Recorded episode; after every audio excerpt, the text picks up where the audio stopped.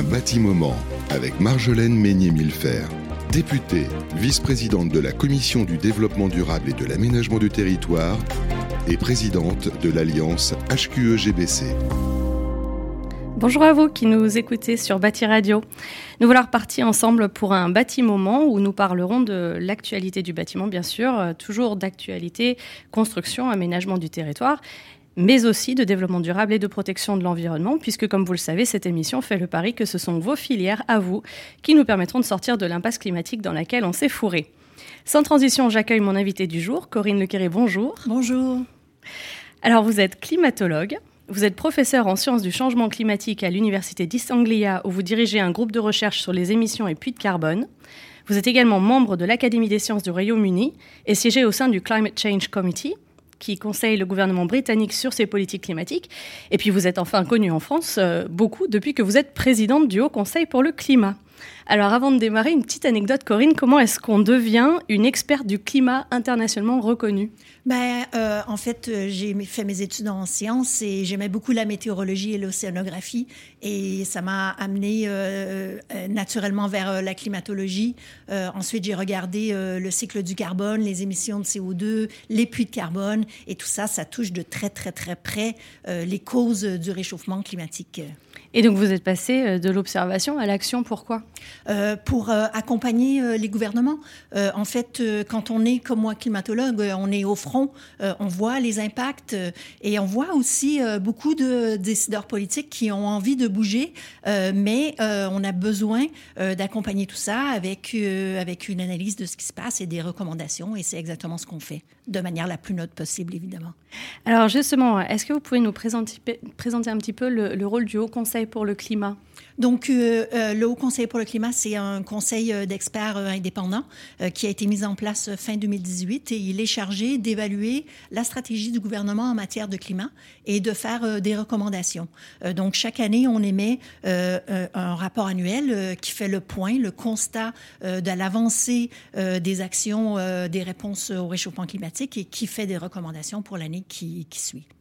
Donc concrètement, les gouvernements se dotent maintenant d'instances qui leur disent vous n'avancez pas assez vite, il faut vous bouger, il faut avancer sur le climat et en plus ils les mettent de sorte à ce que euh, leurs recommandations soient extrêmement euh, pressantes et contraignantes. Oui, exactement. Euh, ça aide en fait d'avoir un regard externe pour essayer de débloquer les obstacles, de faire avancer les choses plus vite.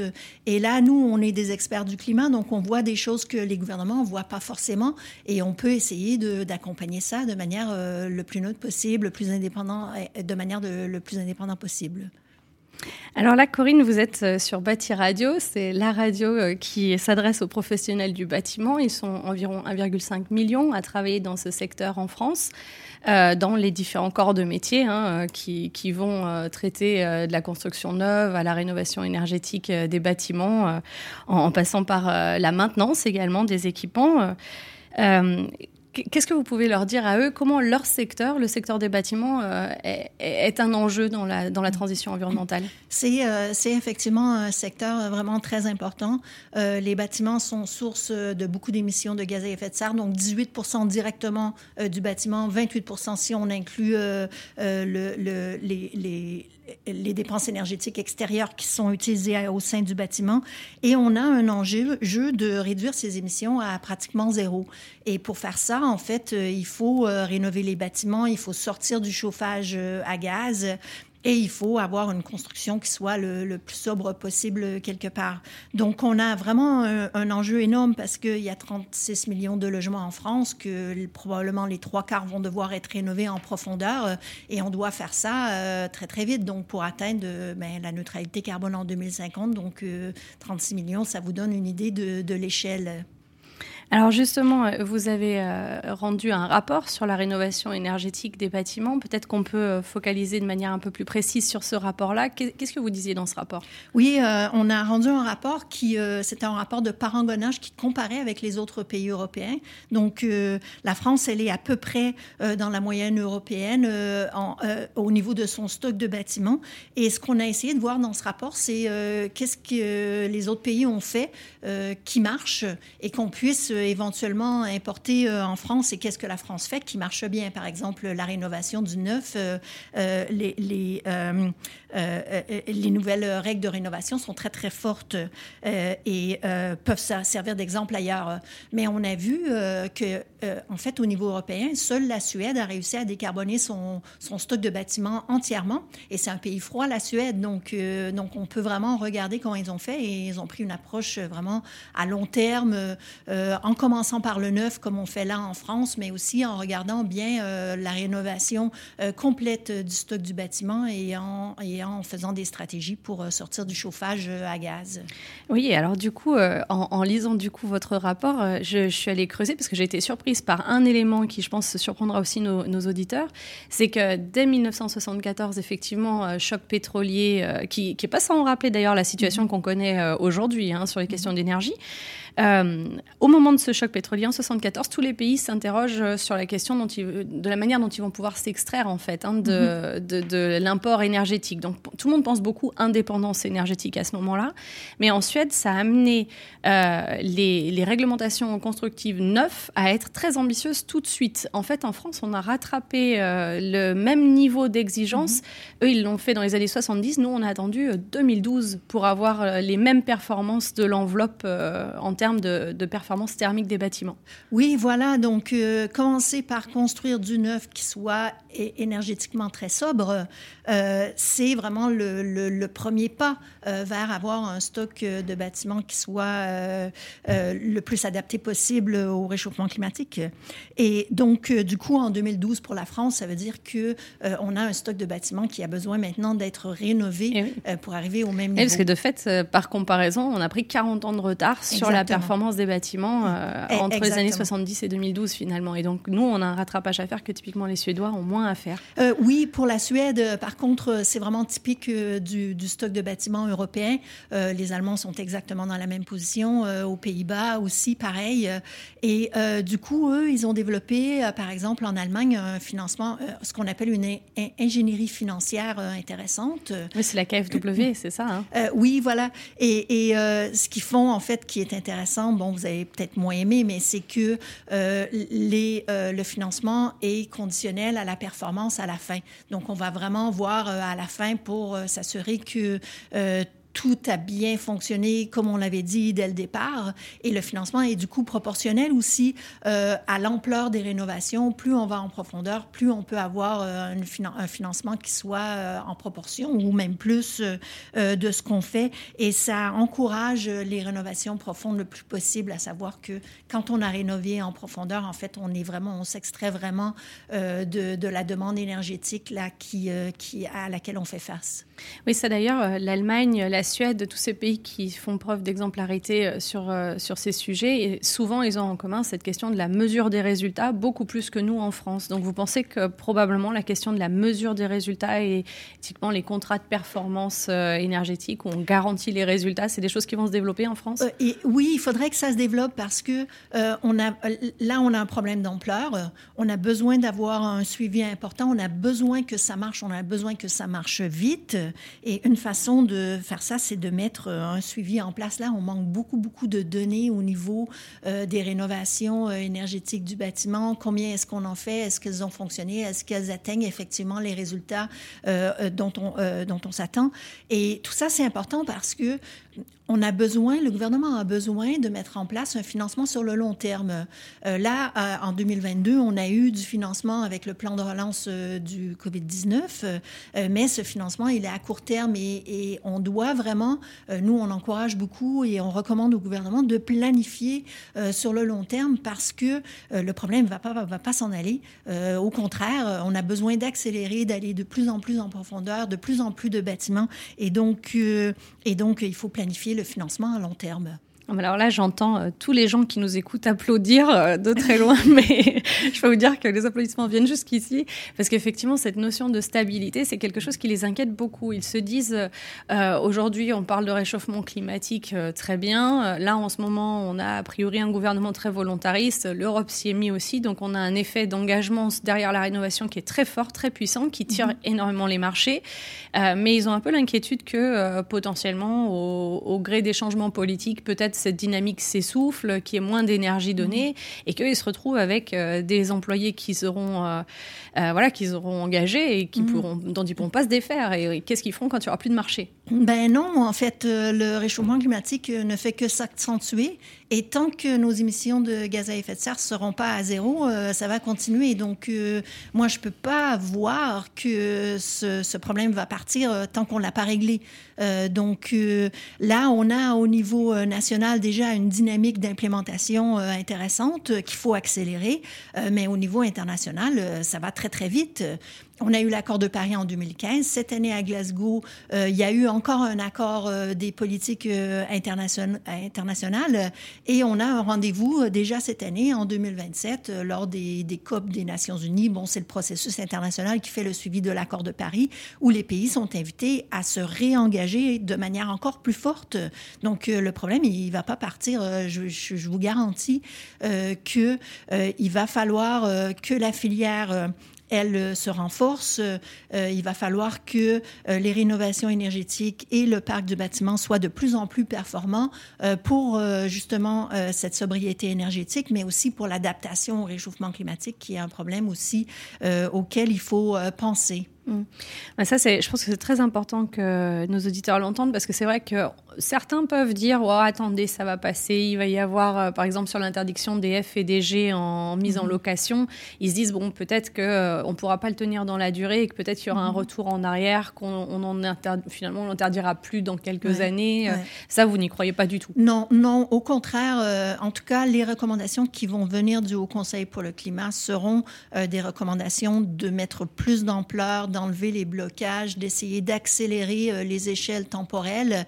Bon, je ne dis pas que tout va se passer euh, tout bien, euh, doucement, qu'il y aura peut-être des hauts et des bas à court terme, mais en fait, la, la, direction elle, est vraiment très, très claire. C'est une direction où on va accélérer les mesures, avoir de plus en plus de rénovation. Et c'est pas une pente douce, hein. c'est ah presque ah une montée au piolet. Là, hein. Clairement, clairement. Bon, juste pour vous donner une idée, euh, dans la stratégie nationale bas carbone actuelle, euh, on demande 700 000 rénovations profondes par année d'ici quelques années. Et cette stratégie nationale bas carbone, elle est en cours de révision pour euh, justement renforcer l'objectif à 2030, parce que l'Europe a déjà renforcé son objectif et la France n'a pas encore suivi. Et les, ces discussions sont en cours maintenant là. Donc, euh, clairement, euh, la filière, elle a besoin de sauter sur l'opportunité, en fait. C'est une opportunité euh, de créer de l'emploi, de faire des investissements, de recevoir du financement français, européen et de s'organiser mieux dans le long terme. C'est vraiment une des filières qui va bénéficier quelque part de la transition énergétique. Oui, parce que alors bénéficier euh, à long terme, c'est sûr, parce que leur importance va se, va se renforcer. Ils deviennent vraiment une pierre angulaire de, mhm. de ces politiques. Mais en même temps, aujourd'hui, les, les, artisans au plus petit niveau, des petites entreprises qui euh, souvent font moins de 5 salariés, hein, qui traitent de la rénovation énergétique en France, ils sont très très nombreux. Mhm. Euh, eux, ils voient arriver les obligations autour du recyclage des matériaux. Ils voient arriver la réglementation bas carbone, la RE 2020, qui est très ambitieuse. Je crois que c'est une des ambitions des plus ambitieuses du monde. Euh. Mmh, mmh. Oui, oui. Et, en effet. Euh, et, et, puis vous avez encore euh, les, les, questions, par exemple, des, des, zones à faible émission où les artisans ne peuvent plus rentrer avec leur camionnette d'avant. Il va falloir qu'ils changent leur camionnette parce que sur ces zones-là, ils, ne peuvent plus rentrer s'ils ont des véhicules polluants. Enfin, ils, ils ont l'impression un petit peu qu'il leur pleut tous les jours une nouvelle règle environnementale sur la tête et ils ont du mal parfois à faire le lien entre ces différents sujets. Alors c'est quoi le lien entre euh, la réglementation RE 2020 qui dit construire bas carbone, le recyclage des matériaux et la rénovation mhm. énergétique? Oui, mais tout ça, euh, ça sert à réduire euh, les émissions de gaz à effet de serre qui causent le réchauffement climatique. Donc, euh, pour, pour stabiliser le climat, pour arrêter le réchauffement climatique, il faut qu'on sorte complètement de ces émissions de gaz à effet de serre. Et dans le, dans le secteur du bâtiment, pratiquement on peut. bon, pas entièrement au niveau des matériaux, mais en tout cas au niveau de la demande énergétique. Donc, commencer par un œuf très très sobre en énergie, euh, ensuite euh, bien réfléchir à où est-ce qu'on met notre œuf, hein, parce que euh, aussi il faut protéger les puits de carbone. Hein, ça, on parle de l'artificialisation des sols. Euh, les puits de carbone servent à stocker le carbone euh, pour euh, les pratiques que l'on ne peut pas amener complètement à zéro de manière énergétique. C'est très, très important de conserver les sols naturels aussi pour d'autres d'autres choses comme la, conserver la biodiversité, mais juste si on reste dans les dimensions climatiques pour les puits de carbone. Et ensuite, euh, rénover le bâtiment, ça sert à réduire la demande énergétique du bâtiment. Et tout ça, c'est vraiment dans la perspective de sortir complètement euh, des énergies fossiles. Et c'est ce qu'il faut qu'on fasse, euh, malheureusement, pour répondre au réchauffement climatique. Mhm. C'est là vous avez évoqué la question du rythme d'artificialisation des sols. Euh, on dit qu'on a un rythme aujourd'hui qui est euh, de l'artificialisation de un département tous les 10 ans en mhm. France. Donc effectivement c'est un rythme qui est très important. Et aujourd'hui la loi climat résilience vise à, réduire ce rythme, à le diviser par deux. Donc on n'est pas dans l'arrêt euh, de l'artificialisation des sols. On peut toujours construire, mais il va falloir construire différemment, c'est-à-dire aussi penser davantage les liens entre le bâtiment et les transports aussi, parce que là, on a beaucoup parlé bâtiment, mais si on élargit à notre spec sur l'aménagement du territoire, en fonction de là où vous mettez votre bâtiment, de savoir si oui ou non il y a des transports en commun qui sont possibles ou pas, euh, ça a un impact euh, indirect sur les questions de mobilité. Oui, exactement. Donc, euh, la construction du bâtiment et la déramification partout. Euh, on parle de conserver les sols naturels pour avoir les puits de carbone, euh, mais aussi le secteur du transport, c'est le secteur le plus émetteur avec 30% des émissions en France. c'est surtout la voiture individuelle. Donc, il faut faire bien attention à l'étalement urbain. Quand on décide des endroits où on va construire, de bien prévoir le transport en commun, les les euh, pistes cyclables, si on peut, ou la marche et le vélo pour accompagner euh, les personnes dans leur, euh, dans leur déplacement, et aussi les points de, de, recharge pour les véhicules électriques, parce que, bon, on pourrait parler longtemps de l'électrification du, du, parc du transport, mais ça aussi, ça vient en parallèle.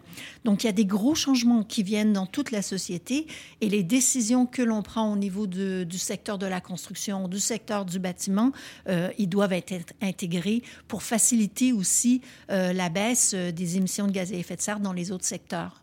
Donc on, confirme que le secteur des bâtiments est effectivement central à plusieurs niveaux de nos politiques euh, climatiques et environnementales. tout ça s'inscrit dans une actualité particulière, n'est-ce pas? Euh, oui, tout à fait, avec euh, les prix du gaz euh, et du pétrole qui s'envolent. Et en fait, plus, on, plus on construit, plus on rénove de manière sobre, moins on est exposé aux aléas des prix du gaz et du pétrole qui sont influencés, bien sûr, par les marchés internationaux. Pour les, pour les gens qui rénovent, ça, ça peut des fois avoir le sentiment qu'avec ce qu'ils ont mis dans la rénovation, ils pouvaient payer un paquet d'années de factures avant d'être embêtés. Mais euh, pour le coup, ces factures, elles sont loin d'être stables, tandis que l'énergie qu'on a supprimée, qu'on ne consomme plus, elle, elle n'augmente plus euh, dans, le, dans le tarif, de fait. Donc euh, l'équation, elle ne peut être que de plus en plus bénéfique. le retour sur investissement des travaux, comme on dit, il, est de, il sera de plus en plus court en temporalité avec l'augmentation du prix des énergies qui, a priori, ne devrait pas baisser. Exactement. Ben, nous arrivons bientôt au terme de notre, euh, de notre émission. Corinne, merci beaucoup. Euh, on termine toujours par un, message pour la jeunesse qui nous écoute, parce que effectivement, avec tout ce que vous nous avez dit, on a besoin d'avoir euh, de plus en plus de jeunes qui s'orientent vers les filières du secteur bâtiment. Et du coup, qu'est-ce que vous auriez envie de leur dire? Exactement, que c'est un beau métier, que c'est vraiment central à la réponse au réchauffement climatique. Et donc, ça permet de non seulement d'avoir un beau métier, mais aussi de participer à ce, cet excellent projet qui est l'atteinte de la neutralité carbone carbone en France. Merci beaucoup Corinne Lequery, merci d'être venue euh, dialoguer avec, euh, à travers moi avec le secteur bâtiment et, euh, et, au plaisir de vous retrouver bientôt sur, sur les prochaines étapes. Merci à vous. Bonne journée. Un bâtiment avec Marjolaine Meignet-Millefer, députée, vice-présidente de la Commission du développement durable et de l'aménagement du territoire et présidente de l'Alliance HQE-GBC.